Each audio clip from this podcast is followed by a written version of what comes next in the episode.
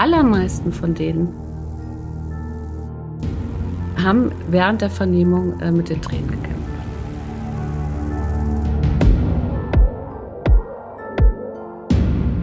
Liebe Hörerinnen und Hörer, herzlich willkommen zu Tatort Berlin, dem True Crime Podcast des Tagesspiegels. Mein Name ist Sebastian Leber. Und ich bin Katja Füchsel. Schön, dass ihr uns heute zuhört.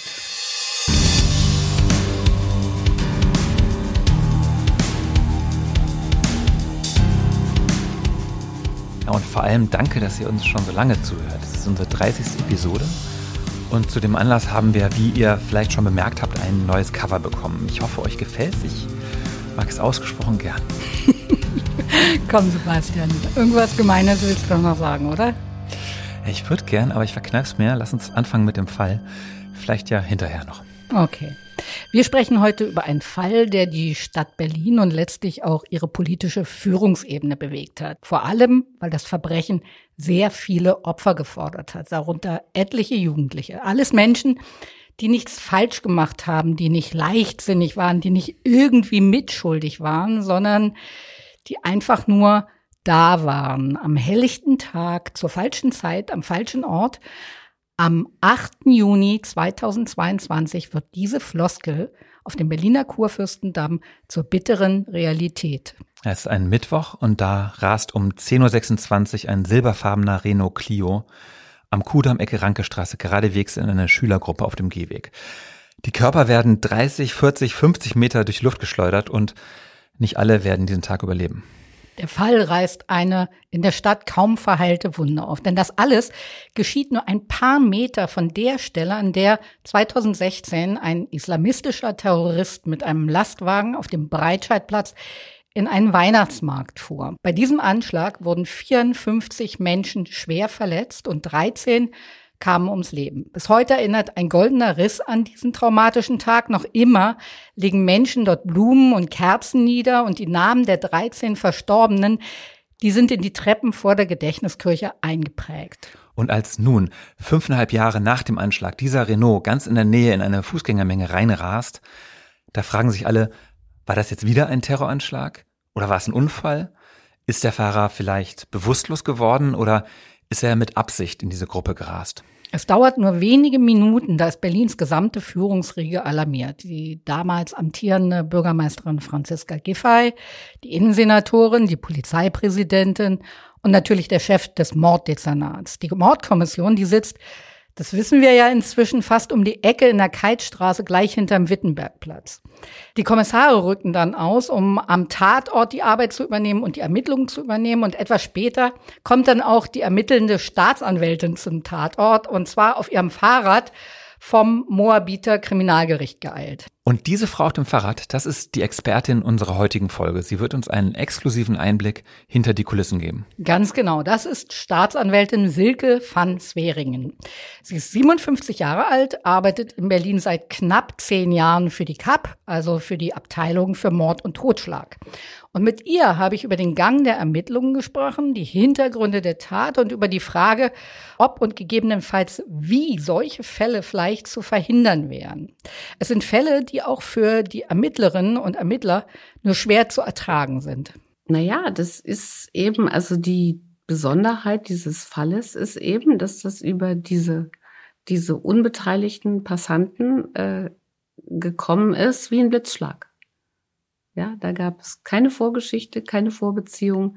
Die waren auf Klassenfahrt und die ähm, hatten ja gerade zuvor mit ihren beiden Lehrern ähm, äh, waren sie am Breitscheidplatz gewesen. Das haben uns auch Schüler äh, oder haben uns haben, haben der Polizei berichtet, dass also gerade zuvor äh, die am Breitscheidplatz gewesen sind und durch ihre Lehrer da über den Anschlag auf dem Weihnachtsmarkt ähm, unterrichtet worden sind. Und denen sind, ist das Mahnmal gezeigt worden und die haben die Barrieren gesehen. Ja, und dann gehen die über die Straße und dann passiert ihnen das. Ja, und das ist natürlich ganz ungeheuerlich gewesen. Für die Betroffenen natürlich, aber auch für, für die Zeugen und auch für die ermittelnden Beamten und für mich. Ganz klar. Die Schulklasse, die ist bereits am Dienstag, also einen Tag vor der Tat in Berlin angekommen. Es handelt sich da um die Klasse 10a der Kaulbach-Schule im hessischen Bad Arolsen. Das ist knapp fünf Stunden mit dem Auto entfernt. Die Klassenlehrerin und ein weiterer Lehrer begleiten diese Schüler. Alle zusammen übernachten in einem Hotel nahe dem U-Bahnhof Gleisdreieck. Und die Schülerinnen und Schüler sind zwischen 16 und 17 Jahre alt. Sie haben gerade ihre Abschlussprüfungen hinter sich und die Reise soll ihre letzte gemeinsame Fahrt werden. Die Lehrerin, die ist 51 Jahre alt, sie ist verheiratet und hat zwei Töchter im Teenageralter. Und an diesem Mittwoch wollen alle zusammen eigentlich die Stadt erkunden und um 15 Uhr dann den Bundestag besuchen. Aber noch ist es 10 Uhr morgens. Am Kudamm öffnen die ersten Geschäfte und die Warenhäuser und es kommt so langsam Leben in die City West. Da, wo der Kurfürstendamm in die Tauentzienstraße übergeht, da strömen dann die ersten Einkäufer in die Läden. Die einen holen sich einen Kaffee to go, die anderen frühstücken draußen an einem der Bistrotische und die Kellner decken gerade die ersten Tische ein. Um Viertel nach zehn, da steht ein Teil der Klasse noch im Schatten der Gedächtniskirche am Breitscheidplatz bei den dicken Absperrungen erklärt der Lehrer gerade, was der Hinweis Truck Block auf der Bodenschwelle bedeutet, also Sicherheitsschwellen, die einfach keine LKW durchlassen. Der Lehrer zeigt seinen Schülern dann den Weg, wie der schwere Lastwagen damals 2016 in den Weihnachtsmarkt reingedonnert ist. Danach gehen sie über die Ampel auf die andere Straßenseite, um sich dem Rest der Klasse anzuschließen. Alle versammeln sich jetzt vor dem Levi's Store und dann geschieht das Unfassbare. Noch sieht niemand diesen Kleinwagen, der mit 40, 45 Stundenkilometern den Kudamm herunterfährt. Der kommt aus Richtung Westen und alles ist zunächst ganz vorschriftsmäßig. Aber in Höhe der Hausnummer 236 drückt der Fahrer plötzlich das Gaspedal durch, reißt das Lenkrad herum und hält direkt auf die Schülergruppe zu. Die Lehrerin wird vom Auto erfasst, wird mitgeschleift und dann überrollt und stirbt. Zwei der Opfer hängen auf der Motorhaube. Der Fahrer rast einfach weiter. Schreie hallen über die Straße. Über etwa 50 Meter verteilt liegen Menschen auf dem Asphalt. Ein Taxifahrer reagiert recht schnell und stellt seinen Wagen quer auf die Straße, um dann den Verkehr zu stoppen. Aber der Renault rast die Tauentzienstraße entlang, teils auf dem Gehweg, teils wieder auf der Straße. Es schlingert immer hin und her und nach ungefähr 100 Metern kracht dann das Auto in das Schaufenster einer Parfümerie.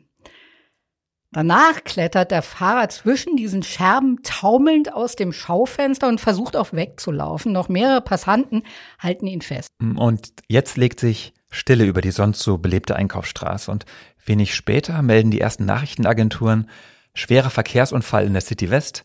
Auto rast in Menschenmenge.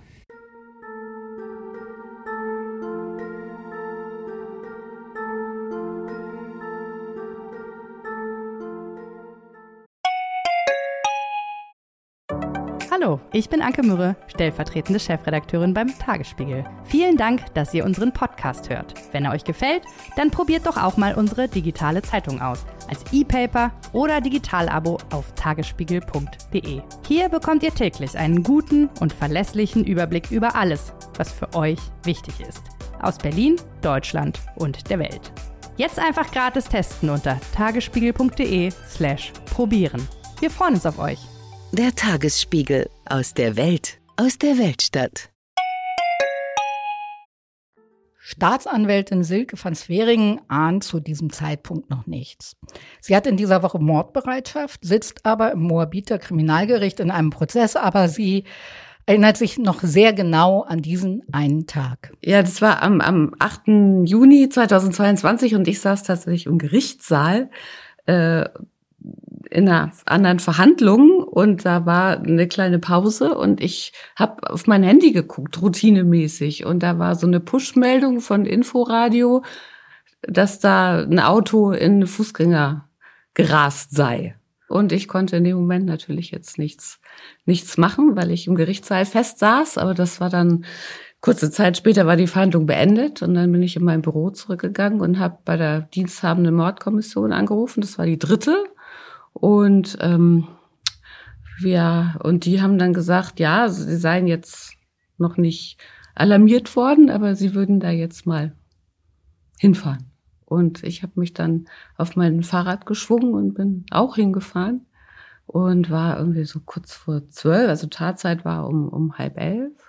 Und ich war irgendwie kurz vor zwölf da und da war also alles weiträumigst abgesperrt. Das war, ich musste also x-mal meinen Dienstausweis vorzeigen und sagen, ich komme von der Staatsanwaltschaft und dann bin ich auch durchgelassen worden. Es waren unglaubliche Mengen an Polizeibeamten, Uniformierten da. Es war dann im Laufe der Zeit also gefühlt die ganze Keitstraße anwesend. Okay, Moment, das heißt, dass der Fall schon in den Nachrichten lief, bevor die zuständigen Ermittler überhaupt informiert waren, ja? Ja, irgendwie klingt das ganz so. Näheres kann mir Frau Svering dazu jetzt auch nicht sagen, aber ich kann es mir ehrlich gesagt nur so erklären, dass die Polizeibeamten von der Direktion, die ja zuerst am Tatort eintreffen, erstmal geprüft haben, ob das jetzt ein Verkehrsunfall war und die sich einfach nicht sicher waren, ob das auch ein Fall wirklich für die Mordermittler sein könnte. Mhm, äh, selbstverständlich. Also da muss erstmal die Zuständigkeit geprüft werden. Ja, ja, wie sich das bei uns gehört, Herr Leber. Aber dann danach scheint wirklich alles sehr reibungslos zu laufen. Die Tatortleute teilen die Schneise der Verwüstung erstmal untereinander in einzelne Bereiche auf und ihre Kollegen ziehen los, um schon mal die wichtigsten Zeugen zu befragen. Also beispielsweise die Passanten, die diesen Fahrer dann festgehalten haben. Alle beschreiben den Täter gleich. Ein untersetzter Mann im blauen Trainingsanzug, Glatze, gelbes Poloshirt. Er wirkt verwirrt, weinerlich und irgendwie ängstlich, als er da aus dem Schaufenster klettert und festgehalten wird. Und die Umstehenden soll er dann angefleht haben, bitte Hilfe, bitte Hilfe. Er habe doch nichts getan. Ein Pass hat der Fahrer nicht dabei. Beamte bringen ihn deshalb zur Bundespolizei am Bahnhof Zoo und dort gibt es dann so eine spezielle Technik, um seine Identität zu prüfen. Also die Fingerabdrücke, die werden elektronisch erfasst und dann mit den Datenbanken des Bundeskriminalamtes abgeglichen. Mhm. Und zur selben Zeit wird das Europacenter teilweise geräumt, denn gegenüber auf der anderen Straßenseite der Tauentzienstraße, da steht ja das Tatauto. Das muss jetzt genauer untersucht werden. Es könnte ja Sprengstoff drin sein. Die Räumung ist also eine Vorsichtsmaßnahme. Die Polizei ist mit 130 Kräften im Einsatz, die Feuerwehr mit rund 100. Am Ort, an dem das Auto die Menschen erfasst hat, da sind jetzt weiße Zelte aufgebaut und da sichern Fachleute der Kriminalpolizei und des Verkehrsunfalldienstes Spuren, um dann den Ablauf des Geschehens zu rekonstruieren.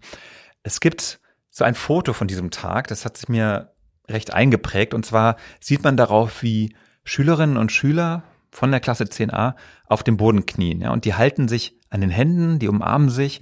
Und eines der Mädchen, die sieht so in Richtung Kreuzung und wo dann ein Mann eingedeckt in Rettungsfolie auf dem Asphalt liegt. Die Jugendlichen haben Schädelbrüche erlitten, Schädelhirntraumata, gebrochene Becken, gebrochene Brustbeine. Und der Kollege der getöteten Lehrerin, der schwebt in Lebensgefahr. Gegenüber in der Kirche richten Polizisten eine Zeugenmeldestelle ein. Es wirkt alles fast irreal, weil alles so ruhig und so geordnet vonstatten geht. Jeder scheint hier genau zu wissen, was und wie er es als nächstes zu tun hat. Und das fällt auch Silke van Zweringen auf.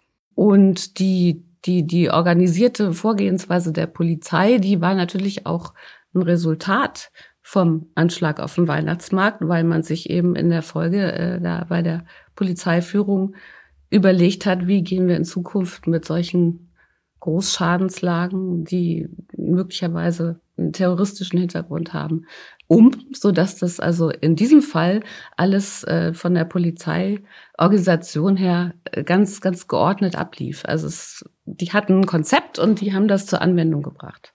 Draußen heulen die Martinshörner, aber drin in der Gedächtniskirche, da ist es ganz ruhig. Und das, obwohl der Raum ja voller Menschen ist. Da sitzen überall Zeugen, die Notfallseelsorger, die Ermittler und vorne am Altar die Polizei mit ihren Formularen.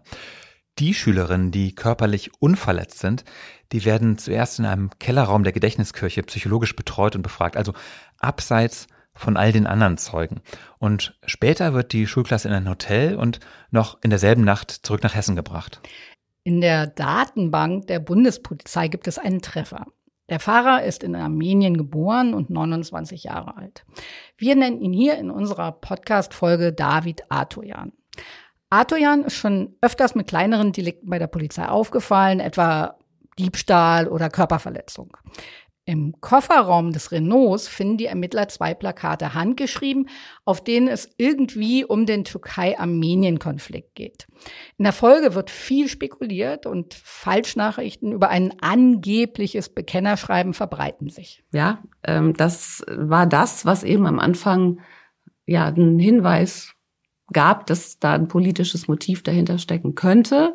Wir mussten ja auch erstmal sortieren, äh, weil wir natürlich am Anfang weder wussten, was steckt dahinter, noch wussten wir, wie viele Leute sind, also wir wussten, dass eben die Lehrerin getötet worden war, aber wie viele und, und, und wer, äh, wie schwer verletzt worden ist, das wussten wir ja am Anfang nicht. Das musste ja dann erstmal zusammengeführt werden, weil natürlich die Versorgung der Verletzten äh, Vorrang hat vor allem anderen. Und es ist ja so, wenn man schauen möchte, was motiviert jemanden, dann muss man eben ja zu dem nach Hause gehen. Persönliche Aufzeichnungen, elektronische Speichermedien, ähm, gegebenenfalls Arztunterlagen und so. Das äh, sollte man recht schnell dann finden und, und reingucken, denn wenn äh, eine gewisse Motivation da eine Rolle spielt, dann ist es ja auch wahrscheinlich, dass man in solchen persönlichen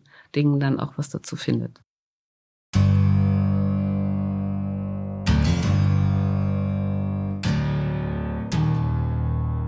Nach sechs Stunden ist die Lage noch ziemlich unübersichtlich. Es ist nicht klar, wie viele Opfer es eigentlich gibt. Wir wissen nicht, ob es sich um einen Terroranschlag handelt und ob es eventuell noch Hintermänner gibt oder ob es sich vielleicht nur um den ersten Anschlag einer ganzen Serie handeln könnte so. Die Bürgermeisterin, die Innensenatorin, die Polizeipräsidentin, die sind ja alle am Tatort und von allen werden Stellungnahmen und Aufklärung erwartet. Das muss doch ein immenser Druck sein, der da auf den Ermittlern jetzt lastet, oder Katja? Ja, sehr gute Frage. Da würde ich auch echt gern mal Mäuschen hinter den Kulissen spielen. Aber wenn ich Ermittler danach gefragt habe, dann habe ich immer eher so ausweichende und sehr vage Antworten bekommen. Sowas wie so, ja, den größten Druck, den machen wir uns ja selber oder ähm, das wird alles in den oberen Führungsebenen geregelt. Aber klar, die machen alle keinen Hehl daraus, dass so ein Ereignis natürlich eine ganz andere Nummer ist als ein, ich sag mal, 0815-Mord. In dem Kudam-Fall gibt es zwar früh Hinweise darauf, dass es sich um die Tat eines psychisch Kranken handeln könnte und nicht um einen terroristischen Akt, aber am Nachmittag gibt es noch keine wirklich gesicherten Erkenntnisse. Und deshalb will Silke van Zweringen von einer Pressekonferenz zu diesem Zeitpunkt auch nichts wissen. Nein, also das, äh, da sollte dann ähm, gleich eine Pressekonferenz stattfinden. Und äh, ich, ich weiß noch, wie ich da sagte, wir wissen doch noch gar nichts. Ne? Das war eben dieser erste Tag am frühen Nachmittag, wo wir eben noch keinen klaren Überblick hatten. Und ähm, deswegen, ähm, ja, hat die Staatsanwaltschaft zu der Zeit sich da auch zurückgehalten. Ne? Wenn man nichts Tragfähiges berichten kann, dann sollte man abwarten, bis man was weiß. Gut, ich zähle mal auf, was am Nachmittag des Tattages als gesicherte Erkenntnis gilt. Also, David Atoyan,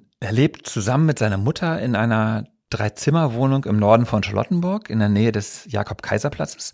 Das ist so rund fünf Kilometer Luftlinie vom Tatort entfernt. Die Mutter kam 2005 mit ihren beiden Kindern aus Armenien nach Berlin und das Tatauto ist auf seine ältere Schwester zugelassen. Am Abend durchsucht ein Spezialeinsatzkommando die Wohnung von David Atoyan und andere Beamte rücken dann auch bei seiner Schwester an. Die Mordkommission versucht derweil so viele Informationen wie möglich über diesen Mann zusammenzutragen. Also die klingeln in der Nachbarschaft, die werten sein Handy aus, seinen Computer.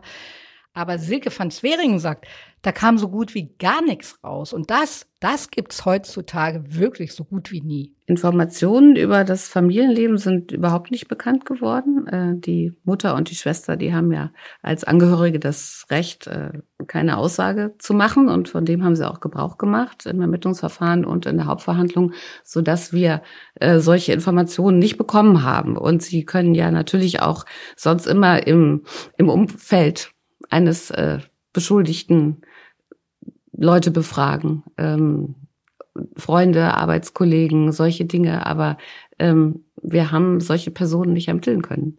Ähm, gearbeitet hat der Beschuldigte nicht und über einen Freundeskreis haben wir nichts erfahren. Wir haben keine Leute aus dem persönlichen Umfeld äh, vernehmen können zu dem Familienleben und dem, dem Tagesablauf. Wir wussten ähm, aus dem Mobiltelefon des Beschuldigten, äh, dass sowohl von Schwester als auch von Mutter immer die Sorge bestand, dass er seine Medikamente nicht nimmt. Also wir haben im Chatverkehr da immer solche Sachen gefunden.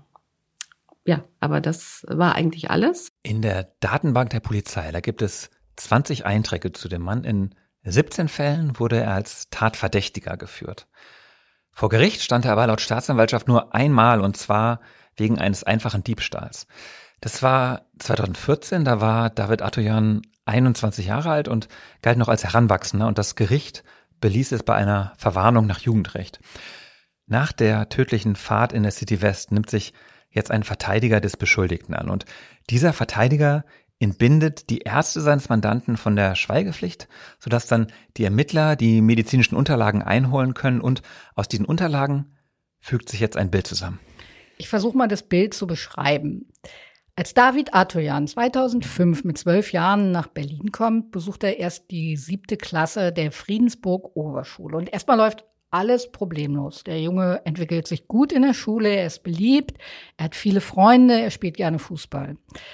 Ab dem Jahr 2012 verändert sich David Atoyan. Also irgendwas stimmt nicht mit ihm. Er wird zunehmend aggressiv, kommt im Unterricht nicht mehr mit, fliegt schließlich von der Schule und David fängt an zu vereinsamen. Als Jugendlicher bekommt er seine ersten Schübe. Er leidet unter Verfolgungswahn und akustischen Halluzinationen. 2013 kommt er das erste Mal in die geschlossene Psychiatrie. Äh, die Diagnose lautet paranoide Schizophrenie und diese Krankheit ist eigentlich medikamentös behandelbar. Ja, aber das Problem ist eben, dass manche Patienten ihre Medikamente nicht regelmäßig nehmen und dann flackern die Symptome immer wieder auf. Und so ist es auch bei David Atoyan. Also es entwickelt sich so eine Art Drehtürkarriere. Immer wieder kommt es zu Klinikaufenthalten, weil er heimlich seine Medikamente absetzt und dann auf seine Mutter losgeht oder auf seine Schwester. Sein letzter Arztkontakt ist aus dem Mai 2022 dokumentiert. Da steht, dass der Patient gut eingestellt und stabil wirke, weil er seine Medikamente verschreibungsgemäß nimmt und weil er regelmäßig an Einzel- und Gruppentherapie teilnimmt, einigen sich Arzt und Patient darauf, die Dosierung zu reduzieren. Keine zwei Wochen später und nur wenige Tage vor der verhängnisvollen Fahrt, da meldet sich Atoyans Schwester bei seinem amtlichen Betreuer. Sie mache sich wieder Sorgen, dass ihr Bruder die Medikamente nicht nehme. Es kommt doch zu einem Treffen, aber David Atoyan reißt sich in diesem Gespräch offenbar zusammen. Er macht auf seinen Betreuer einen reflektierten und positiv gestimmten Eindruck. Und dieses Treffen scheint dann auch alle zu beruhigen. Am 2. Juni fliegt die Mutter in ihre alte Heimat. Ihr Sohn hält sich nun erstmals für längere Zeit alleine in dieser Wohnung auf. Mutter und Schwester, die rufen regelmäßig an, die schreiben SMS, um David immer wieder an seine Medikamente zu erinnern. Aber spätestens am 4. Juni, also vier Tage vor der Tat, setzt David Atoyan seine Medikamente ab und zwar komplett. Am 8. Juni erleidet er einen psychotischen Schub, dann begeht er die Tat. Katja, weiß man eigentlich, wer oder was David Atoyan in seinem Kopf dazu getrieben hat, da ins Auto seiner Schwester zu steigen und dann später das Lenkrad rumzureißen? Also wer hat ihm den Befehl gegeben? War das Gott, Satan, ein Dämon oder ist er irgendwie vor Geheimdiensten geflüchtet? Oder? Das wissen wir leider nicht, weil sich Arthur ja nie zum Tag der Amokfahrt geäußert hat. Und ähm, ich habe aber noch mal ins Urteil des Landgerichts reingelesen und da gibt es nämlich so eine Passage, die sich mit dem Krankheitsbild des Beschuldigten beschäftigt. Und zu seinem psychotischen Erleben zählten neben den schon erwähnten Verfolgungswahn und den Halluzinationen unter anderem auch Vergiftungsideen, sexuelles und fremdaggressives Verhalten. Hm. Es ist ja so ein Drama, dass David Atayan und auch viele andere schizophrene Patienten rückfällig werden, einfach weil sie ihre Medikamente nicht nehmen. Ja, also allein die Vorstellung von Stimmen und Halluzinationen gejagt und gepeinigt zu werden, ist doch extrem angsteinflößend. Das ist doch kein Zustand, den man absichtlich herbeiführen möchte. Und genau über dieses Phänomen habe ich auch schon mal mit einem forensischen Psychiater gesprochen und der fragt es auch immer mal wieder seine Patienten. Und es ist wohl so, dass viele ihr Leben mit den Medikamenten als sehr gedämpft und freudlos empfinden. Und Müdigkeit und Antriebslosigkeit sind ja auch bekannte Nebenwirkungen und machen den Patienten zu schaffen. Aber darüber hinaus führt die Schizophrenie offenbar dazu, dass vor so einem Schub alles sehr intensiv und elektrisierend, fast rauschhaft wahrgenommen wird. Und diesem Empfinden können viele offenbar nicht widerstehen. Nach seiner tödlichen Fahrt wird David auch Blut abgenommen und darin wird weniger als ein Zehntel der notwendigen Dosierung seiner Medikamente nachgewiesen. David Atoyan kommt jetzt nicht erst in Untersuchungshaft, sondern er wird gleich in der Psychiatrie untergebracht. Am Nachmittag des Tattages fährt Anklägerin Silke van Sweringen zurück nach Moabit, wo im Gerichtsmedizinischen Institut die getötete Lehrerin obduziert werden muss. Ja, die war am Nachmittag des Ereignistages noch und äh, da waren dann die Obduzenten dabei. Das äh, sind ja immer zwei, die eine Obduktion durchführen ähm, vom Gerichtsmedizinischen Institut. Und dann waren Vertreter der Mordkommission dabei und, und ich war dabei. Und äh, vor uns lag eine, eine Frau, ähm, die eigentlich ja, vom, vom äußerlichen Bild her sah man jetzt da keine tödlichen Verletzungen. Die war eigentlich, ähm, ja, bis auf Hautabschürfungen und solche Dinge. Ähm, also das Entscheidende waren eben hier die inneren Verletzungen, die sie erlitten hat, weil dadurch, ähm, dass das Auto äh, sie mitgeschleift hat und sie überfahren hat, ähm, sind eben ja wichtige Gefäße, Blutgefäße, also die Hauptschlagader ist, ist hier gerissen worden und deswegen ist die, ist sie verstorben. Was man aber von außen nicht sah.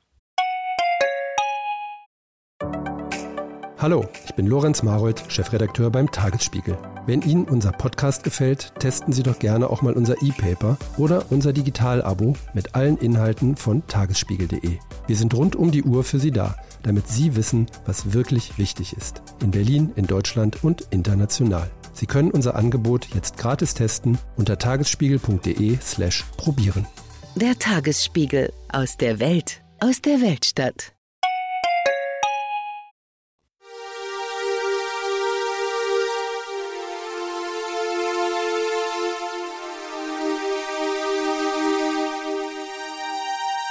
Acht Monate später, im Februar 2023, kommt es zum Prozess. Es ist jetzt längst klar, dass es sich nicht um einen politisch motivierten Terroranschlag handelte und dennoch drängeln sich Journalisten aus dem ganzen Land vor dem Schwurgerichtssaal im Moabiter Kriminalgericht. Silke van Sweringen erhebt sich von ihrem erhöhten Platz, um die Anklage zu verlesen. Sie wirft dem 29-jährigen vollendeten Heimtücke-Mord sowie 16-fachen Mordversuch vor. Atoyan erinnert sich offenbar an nichts und die paranoide Schizophrenie, die ist ihm ja auch schon vor vielen Jahren bescheinigt worden. Er sitzt ja bereits in der psychiatrischen Klinik. Also erklär doch mal, Katja, warum dann überhaupt noch jetzt ein Prozess gegen ihn geführt wird. Also ist nicht klar, dass er schuldunfähig ist. Naja, also es geht genau um den Zeitpunkt der Tat. Es muss erst in einem sogenannten Sicherungsverfahren geklärt werden, ob der Beschuldigte genau an diesem Tag, genau in diesem Moment vermindert schuldfähig oder sogar schuldunfähig war. Nur dann kannst du die zeitlich unbegrenzte Unterbringung in einem psychiatrischen Krankenhaus anordnen. Und es muss noch eine weitere Voraussetzung gegeben sein. Das zu befürchten ist, dass der Beschuldigte ohne Behandlung weitere gefährliche Taten begehen wird. Also Straftäter, die jetzt nicht oder nur vermindert schuldfähig gelten, die kommen nach dem Urteil in die Berliner Klinik für den Maßregelvollzug, kurz KMV. Und zu diesem psychiatrischen Krankenhaus gehört auch eine Entziehungsanstalt für Straftäter, die etwa aufgrund einer Suchterkrankung jetzt nicht schuldfähig sind. Im Gerichtssaal sitzt der Beschuldigte Silke van Sweringen schräg gegenüber. Und David Atoyan macht auf die Staatsanwältin einen wirklich bleibenden Eindruck. Der Beschuldigte, das ist ein 29-jähriger Mann, der war äh, mittelgroß, ein bisschen korpulent, glatzköpfig. Und der hat äh, eben in der ganzen Hauptverhandlung nichts gesagt. Der saß immer auf seinem Stuhl äh, auf der Anklagebank, wobei es sich ja eben nicht um eine Anklage handelte. Es handelte sich ja hier um ein Sicherungsverfahren, was zum Ziel hat, den Beschuldigten in der Psychiatrie unterzubringen, wenn er für die Allgemeinheit gefährlich ist. Also ähm, also war er jetzt eben kein Angeklagter im technischen Sinne, sondern der Beschuldigte weiterhin und der saß die ganze Zeit während des ganzen Prozesses ähm, dort und eigentlich ähm, ja als so ein bisschen als ob ihn das nichts anginge. Der hat nichts gesagt und ähm, nicht reagiert auf auf irgendwas. Es gibt ein Video, das die Polizei aus den Filmsequenzen von Überwachungskameras der Geschäfte zusammengestellt hat von diesem Tag. Und dieses Video, das ist acht Minuten und 47 Sekunden lang. Und als dieses Video am ersten Tag im Schwurgerichtssaal gezeigt wird, da geht so ein leises Stöhnen durch die Zuschauer rein. Also beim Anfang siehst du ganz kurz die Schülergruppe und vier Sekunden später kommt auch schon der silberfarbene Renault Clio angerast, der dann auf den Gehweg und ungebremst in diese Klasse fährt.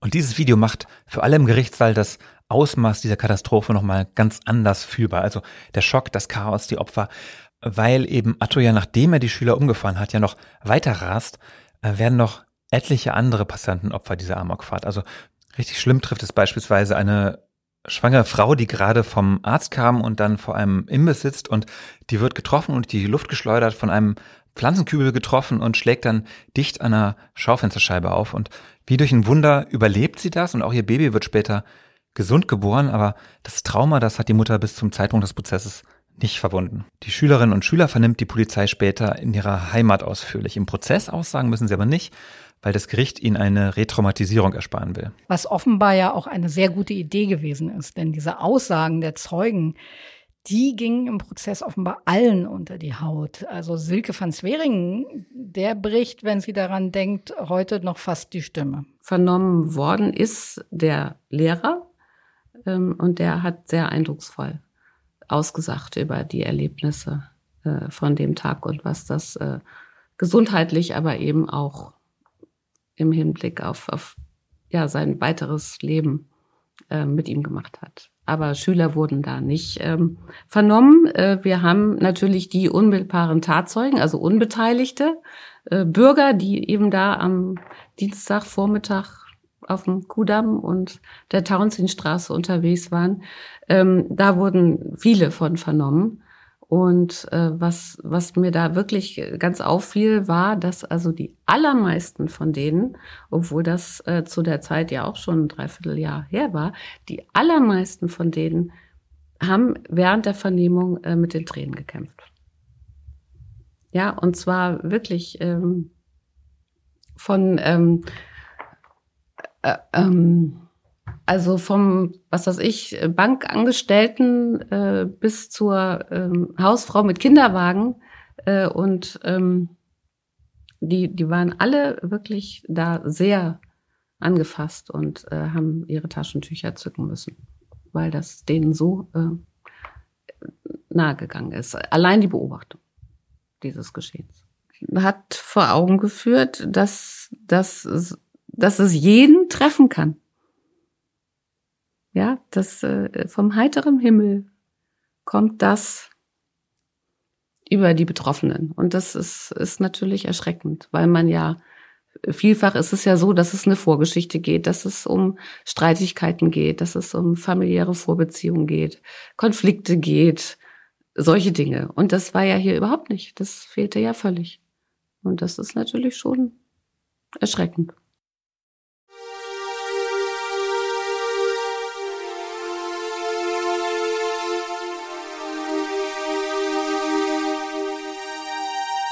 Es ist der 19. April, also der 10. Verhandlungstag, 9.30 Uhr, als sich Staatsanwältin Silke van Sweringen im Schwurgerichtssaal zum zweiten Mal erhebt.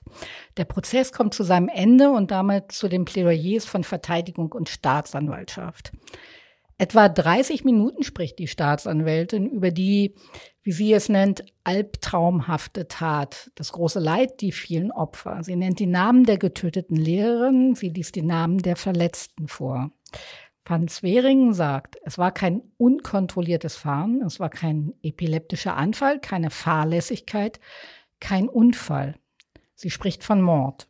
David Atoyan lässt das alles über sich ergehen. Er sitzt da, eingehüllt in einen blauen Parker und es ist wirklich unmöglich zu erkennen, ob er versteht, was die Staatsanwältin da sagt. Sein Verteidiger kündigt an, dass sich Atoyan der Unterbringung nicht entgegenstellen werde. Er findet es aber nicht richtig, seinem Mandanten mehrere Mordmerkmale zu unterstellen. Also ein Mann, der, wie er sagt, keinen Zugang zu dem Geschehen hat und keine Erinnerung. Und diese Amokfahrt, die sei wie aus dem Nichts entstanden. Das Urteil fällt die 22. Strafkammer nach knapp drei Monaten Prozess.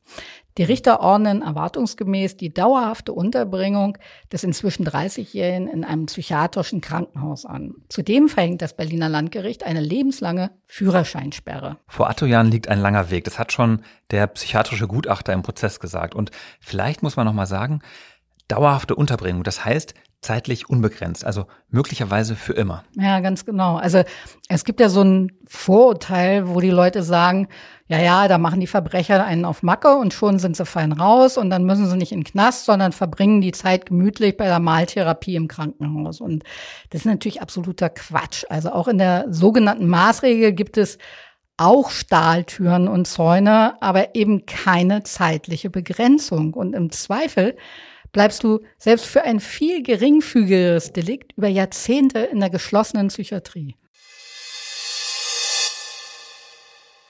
Katja, den Fall kennen wir jetzt, aber lass uns noch mal den Blick weiten und auch über andere ähnlich gelagerte Fälle sprechen. Also, damit wir etwas mehr über dieses Phänomen erfahren, nämlich wenn psychisch Kranke töten. Was würdest du sagen? Also so aus dem Bauch heraus. Kommt das deiner Meinung nach eher oft vor oder eher selten? Also spontan denke ich, im Vergleich zu der Masse an psychisch kranken Menschen, die so in Berlin rumlaufen, höre ich ziemlich selten von solchen Vorfällen. Aber vielleicht kriegt man die auch einfach nicht mit. Also ich erinnere mich eigentlich nur an Fälle, bei denen die Opfer Prominente waren. Also zum Beispiel Wolfgang Schäuble, Oskar Lafontaine, Monika Sellisch, die Tennisspielerin. Die drei haben ja auch die Attentate schwer verletzt überlebt. Im Gegensatz zum Sohn des ehemaligen Bundespräsidenten Richard von Weizsäcker. Ne? Der war Arzt und wurde 2019 hier in Berlin nach einem Vortrag von einem psychisch kranken Mann erstochen. Und auch in diesem Fall hat unser heutiger Gast die Ermittlung geleitet. Genau, Frau Sveringen. Also die hat tatsächlich in der letzten Zeit so einen ziemlich, wie soll ich sagen, verhängnisvollen Lauf. Also sie hat etwa alle zwei Monate eine Woche lang Mordbereitschaft. Und seit der Amokfahrt auf dem Kudamm scheint sie diese Art der Fälle wirklich anzuziehen. Also was sie da alles aufzuzählen hat. Äh, das hat sich in meinem Dezernat seit dem Sommer 2022 ähm, gehäuft durch Zufall, dass ich es mit, mit Tätern zu tun hatte, die psychisch erkrankt waren und äh, die Leute angegriffen haben, wie auch der Amokfahrer, äh, mit denen keine Vorbeziehung bestand.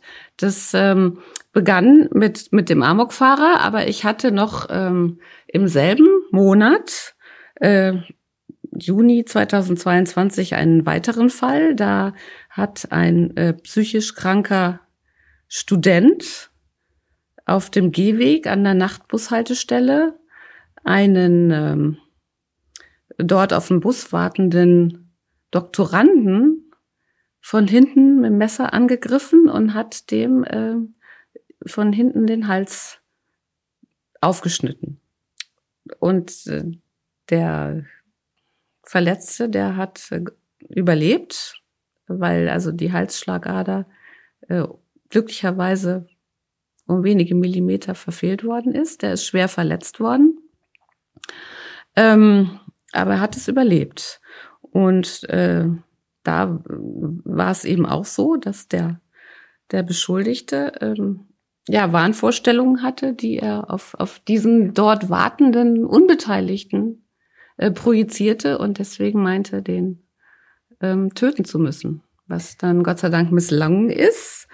Ähm, dann ähm, gab es im Januar 2023 einen weiteren Fall, der äh, auch ja sehr spektakulär, aber auch äh, furchtbar traurig war. Das war der psychisch äh, erkrankte ähm, Bewohner eines äh, Hochhauses in Lichtenberg, der ähm, für die Betroffenen aus heiterem Himmel mitten in der Nacht mit der Kettensäge und einer Machete vor der Tür stand äh, und mit der Kettensäge die Wohnungstür der Nachbarin aufsägen wollte, um sich an der dafür zu rächen, weil sie ihn vermeintlich äh, verhöhnte und, und bedrohte.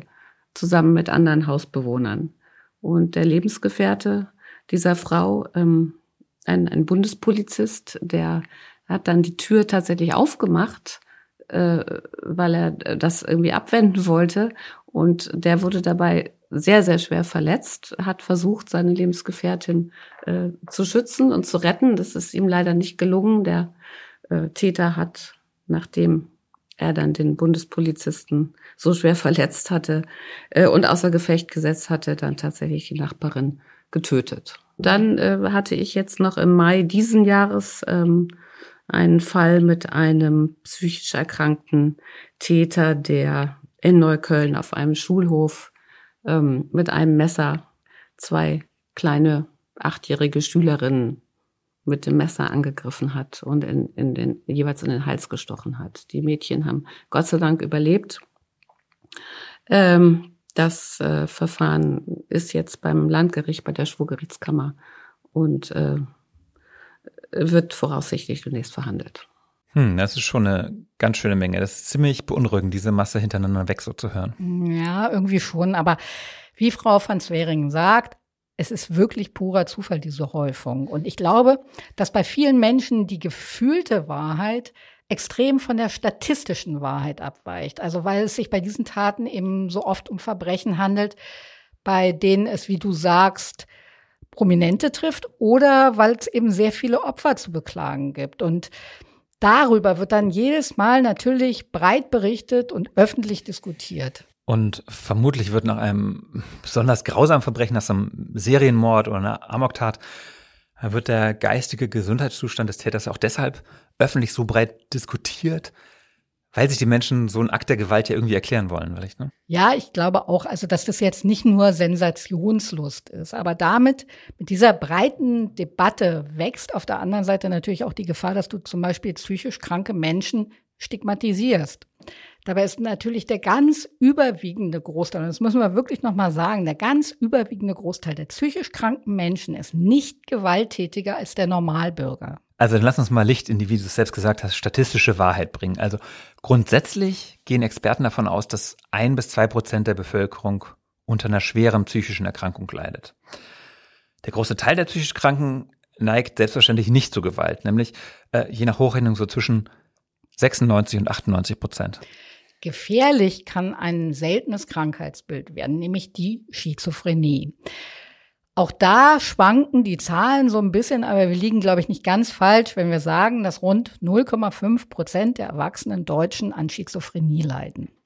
Davon sind nochmal 65 Prozent, also gut die Hälfte, von der paranoiden Schizophrenie betroffen. Wie also unser Amok-Fahrer aus Berlin. Internationale Studien haben herausgefunden, dass Menschen mit Psychosen und Wahnvorstellungen drei bis viermal häufiger gewalttätig sind als geistig gesunde Menschen. Und die psychisch kranken Täter, die können strafrechtlich nicht zur Verantwortung gezogen werden, wenn sie nicht wissen, was sie taten, wenn sie von fremden Stimmen oder Mächten gesteuert waren. Aber auch mit der Prävention haut es nicht immer hin. Weil es eben für Justiz und Polizei oft schwierig ist zu erkennen, wie gefährlich ein Erkrankter ist oder irgendwann werden kann. Also zumal es auch noch bei dem Krankheitsbild der paranoiden Schizophrenie dazugehört, dass sich die Patienten für völlig gesund halten. Also es ist ihnen unmöglich, ihr psychotisches Erleben zu bezweifeln. Und deshalb suchen die wenigsten Erkrankten selbstständig Hilfe. Das heißt, es geschieht selten, aber eine absolute Sicherheit kann es logischerweise für keinen von uns geben. Ganz genau so. Und genau diese Bilanz zieht dann auch Silke van Swering. Es ist ja so, äh, psychische Erkrankungen führen eben bei den Betroffenen zu Wahnvorstellungen, worauf die äh, dann eben meinen, reagieren zu müssen und sich, sich, sich verteidigen zu müssen. Und das findet eben nur in den Köpfen von den Betroffenen statt. Und ähm, wenn die ein soziales Umfeld haben äh, und Leuten darüber erzählen, ja, dann kann man da natürlich auch Maßnahmen ergreifen und man kann sich medizinische Hilfe suchen und es gibt dann insbesondere eben in den Bezirken den sozialpsychiatrischen Dienst, der ist eigentlich dafür zuständig, äh, wenn solche Fälle bekannt werden von Leuten, von denen möglicherweise eine Gefahr für sich oder für andere ausgeht aufgrund von psychischen Erkrankungen, äh, dass äh, denen dann ähm, geholfen werden kann. Da gibt es ja ähm, das sogenannte PsychKG, wo dann eben drin steht, dass auch ohne dass Straftaten passiert sind, eben aufgrund der Selbst- äh, oder Fremdgefährdung Leute in psychiatrischen Kliniken untergebracht und behandelt werden können. Ja, und das ist natürlich von der Idee her äh, ein gutes Konzept, aber äh, eben auch diese Behörde kann nicht tätig werden, wenn ihnen der Fall nicht bekannt wird.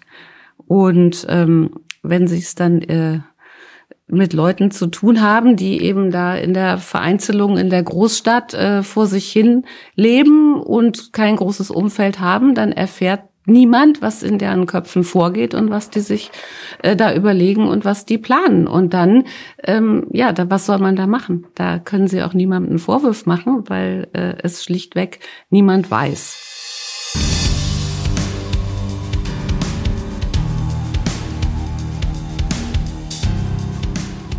Liebe Hörerinnen, damit sind wir am Ende dieses Falls, aber es lohnt sich, heute wieder dran zu bleiben, denn es gibt jetzt noch die Rubrik Crime Update. Und wartet ab, da gibt es heute wirklich höchst Interessantes zu erzählen. Aber erstmal wollen wir ganz herzlich Danke sagen bei unserem Redakteur Michael Einhardt, bei Heiko Beer für die Produktion und bei Uwe Letzner für den Sound. Mhm, und herzlichen Dank auch an unsere Kollegen Manuel Kostrinski und Lydia Hesse für unser wunderschönes neues Cover. Ja, das Cover, da war doch noch was. Du wolltest doch noch irgendwas Gemeines sagen?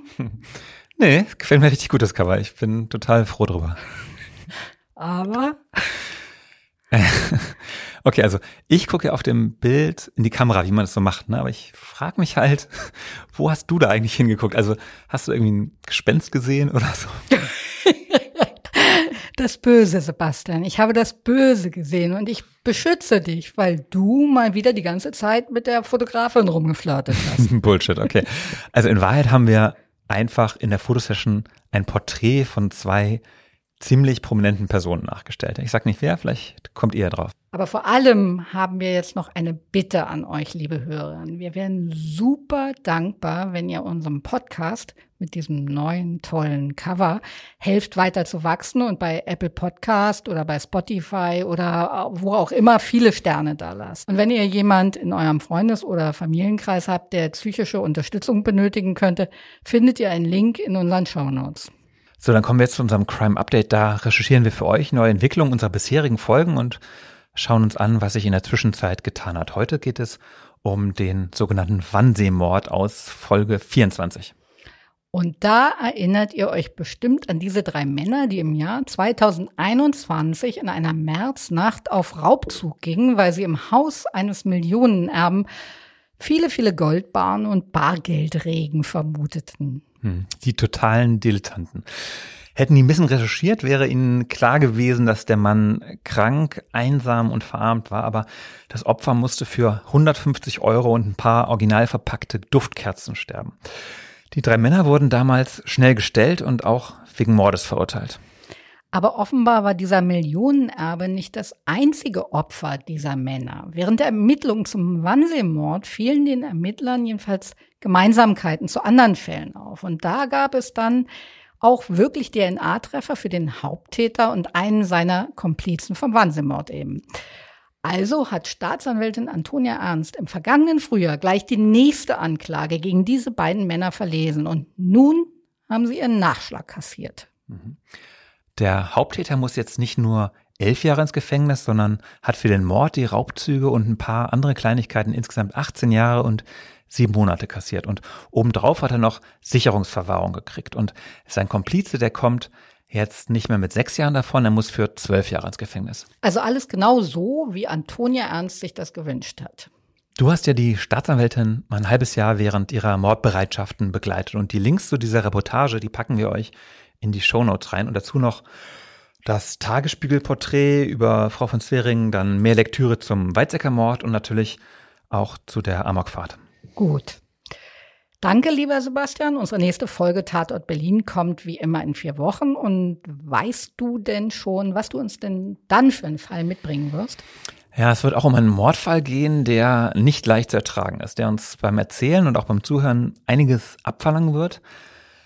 Aber keine Angst, wir werden euch diese Folge mit ganz vielen Triggerwarnungen vollballern. Und wir freuen uns, wenn auch ihr dann wieder dabei seid. Bis dahin, tschüss, liebe Zuhörerinnen und tschüss, lieber Sebastian. Tschüss, Katja.